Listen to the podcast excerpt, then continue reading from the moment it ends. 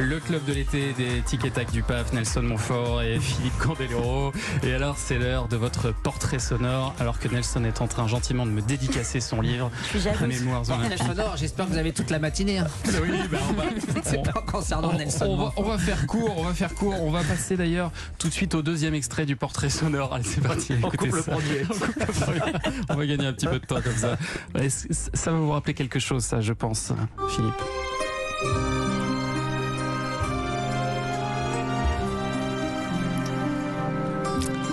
Vous la reconnaissez évidemment cette Bah, musique. évidemment, la musique du parrain, The Godfather. Qu'est-ce que ça vous rappelle ça? Bah, ça me rappelle euh, en priorité euh, les origines italiennes. Bon, après, euh, le parrain était plus sicilien qu'italien, mais euh, Ouais. en fait, c'est aussi pour ça que j'avais décidé de faire cette, euh, ce, ce programme-là. Puis c'est une musique qu'on n'avait jamais entendue. Puis il y avait ce côté un petit peu rapport euh, conflictuel avec les juges. Donc c'était d'imposer un peu mon, une, une espèce de, de, de- de patinage que je voulais imposer aux juges et vous n'avez pas le choix euh, d'accepter cette proposition que je vais leur faire. Voilà. Et ça vous a porté bonheur. hein. Eh bah oui, parce que en plus j'ai fait une saga. Hein, C'est-à-dire que j'ai fait. C'est la ça. première fois que dans le patinage on voyait une histoire entre le programme court et le programme libre. Ouais.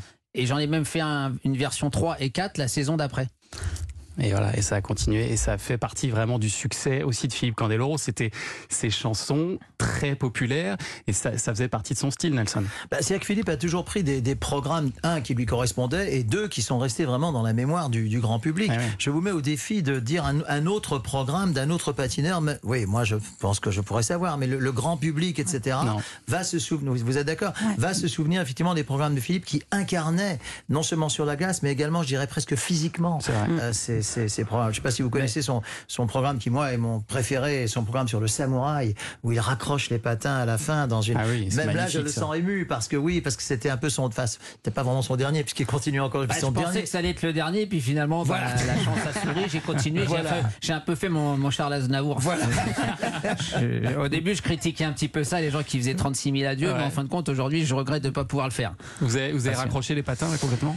Bah, je suis sur mon année des 50 ans où j'avais dit à 50 ans j'arrêterai. Je viens de me faire opérer de la deuxième prothèse de hanche, donc je sais pas trop Ça comment. devient plus compliqué Bah, ça va devenir compliqué, surtout pour faire des, des sauts périlleux que je faisais encore il y a, il y a Euh, c'est quelques ça. mois. Donc, euh, mais bon.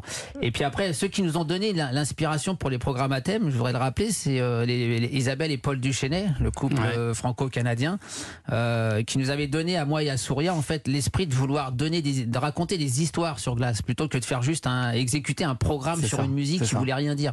Et du coup, bah, c'est comme ça qu'après j'ai commencé avec Conan le barbare et puis ensuite le parrain. Et le parrain a amené la médaille olympique, ce qui fait que ça a lancé ma notoriété. Puis après, j'ai pas eu le choix de continuer à prendre des programmes à thème.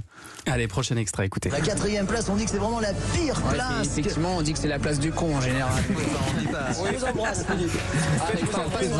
En russe, on l'appelle la tigresca. Ne vous excitez pas trop, Nelson, parce que c'est moi qui vous ramène à l'hôtel et j'aimerais pas passer un sale quart d'heure. Voilà, quelques petites euh, candélorettes. On a choisi les, les plus soft, hein, évidemment. Ouais. Toujours adouci euh, par Nelson derrière, hein, qui sait plus très bien où se mettre. Euh, mais mais c'est vrai que ça, c'est ça aussi qui, qui est une des recettes de votre euh, succès à, à tous les deux. C'est ces petits, ces petites sorties de route euh, parfois. Et j'ai l'impression que vous vous autorisez un peu moins ça euh, ces derniers temps. Vous avez même dit Philippe que vous vous emmerdiez un petit peu maintenant. Non, ça c'est un peu exagéré, mais disons que le fait est qu'aujourd'hui, euh, c'est plus difficile. C'est, c'est, c'est, Vous c'est êtes plus obligé de vous difficile. Non, Non, c'est qu'on rit beaucoup de, de nous-mêmes. Et on ça, est obligé. en fait, on, on se Euh, charrie plus l'un voilà, sur voilà. l'autre. Ouais. plutôt que de charrier finalement ce qu'on voit sur la piste pour pas euh, heurter la sensibilité des personnes qui pourraient nous écouter parce qu'on aurait l'impression de se foutre de la gueule de celui qui est sur piste alors Ouais. que même si des fois on rigolait d'une situation, jamais moi j'ai voulu euh, me foutre de la gueule de celui ou celle qui est sur la glace parce que je je Parce sais qu'il est exact- des leurs. voilà et je sais exactement le nombre de d'heures de travail qu'il y a eu à faire pour en arriver là. Mais c'est juste qu'à un moment donné, si on se contente à juste à commenter, bah, mettez un magnéto à chaque compétition et puis euh, finalement on n'a pas besoin de nous. Parce que vous avez eu beaucoup de remarques, beaucoup de, de critiques? Peu finalement parce que aussi on, nous sommes je pense des garçons intelligents et on a, on a su faire attention au moment où il fallait. Mais je trouve qu'on est de moins en moins euh, marrant et moins en moins sympathique pour, aux yeux des gens qui nous écoutent. C'est aussi pour ça peut-être que on perd un petit peu d'audimat en ce qui concerne le patinage parce que On, moi, on me le dit souvent, on dit ouais, vous êtes moins marrant euh, finalement à l'antenne. Vous lâchez moins qu'avant. Vous nous racontez moins d'histoires de cul. Qu'est-ce qui se passe Philippe Non mais c'est non mais c'est une réalité. C'est vrai que Mais c'est parce qu'on vous a dit de moins le faire, c'est frustrant. Non, en fait personne nous a dit à France Télévisions euh, ou alors on nous dit bon Philippe aujourd'hui euh, tu peux te lâcher, hein, mais fais gaffe quand même. Ah, Ça, ça veut dire que on est, on est un petit peu, on s'auto-censure et on, on s'interdit des choses qu'on pourrait, alors qu'on pourrait être beaucoup plus libre aujourd'hui à, à parler à l'antenne. Allez, un dernier petit extrait. C'était rythmé à l'époque. hein. Les vachettes. Ouais. Nelson, oui, oui. les vachettes. Générique de 2009 d'Interville, qui était euh, votre euh, Interville, hein, Ouais, que vous aviez présenté. D'ailleurs, l'émission ne s'est pas remise de notre animation puisque- puisqu'elle s'est arrêtée, s'est arrêtée en 2010. Moi, j'ai- deux, deux souvenirs.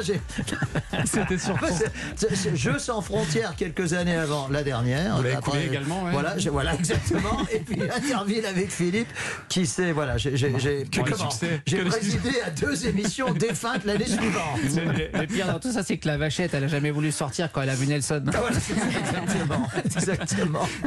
Quel souvenir vous en regardez quand même Parce que c'était, c'est- ça devait être génial d'animer ça. C'était très bien, à une nuance près, je sais que Philippe partagera, c'est qu'autrefois, les, les, comment, Interville, les grandes heures d'Interville, c'était en direct sur les lieux, c'est-à-dire à Dax, à Mont-de-Marsan, enfin dans Sud-Ouest, etc. Là, euh, pour des contraintes budgétaires, nous étions donc euh, obligés d'être à Amnéville, non loin de Metz, en, en Lorraine, et c'était enregistré avec des supporters qui étaient un peu fictifs, parce qu'il y avait des supporters de Dax et des supporters de, il me semble qu'il y avait eu Courchevel Il y, aussi il y qui avait quelques bus qui étaient venus, mais aller demander, on va dire, à des gens d'Amnéville de porter des maillots et représenter Marseille, par exemple. C'était ça, c'était chaque ça. fois, il changeait de maillot, il devait supporter une nouvelle équipe, c'est Voilà, ça L'ambiance, Ah oui. l'ambiance était quand même moins festive que si on était vraiment dans, dans la ville où, euh, voilà, si on avait été à Marseille. euh, Et rien ne remplace le direct comme en est témoin cette émission. Eh ben, ça c'est vrai, ça c'est vrai, rien ne remplace le direct. Ah bah, Mais on merci. s'est bien marré, Et vous allez, vous allez voir ce que c'est le direct dans un instant. J'aurais peut-être que pas dû dire ça. Karima Charny va se transformer en Beyoncé. Elle va, elle va Ah, bon, monter sur va, la table. Elle va enflammer ce studio dans un instant. Normalement, avec ça, vous devriez rester le temps de la pub. À tout de suite.